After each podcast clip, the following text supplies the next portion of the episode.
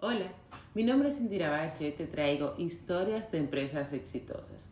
El conocer historias de empresas exitosas nos ayuda a nosotros poder tener una fuente de inspiración para crear las nuestras propias. Hoy te voy a contar la historia de Walmart.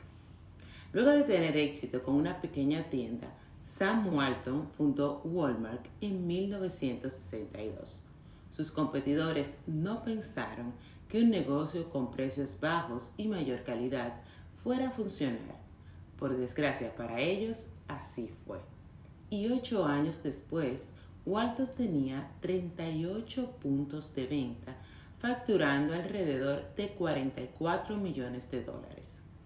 Este tipo de historias de empresas exitosas son fuente de inspiración para tus sueños. ¿Y tú? ¿Eres exitoso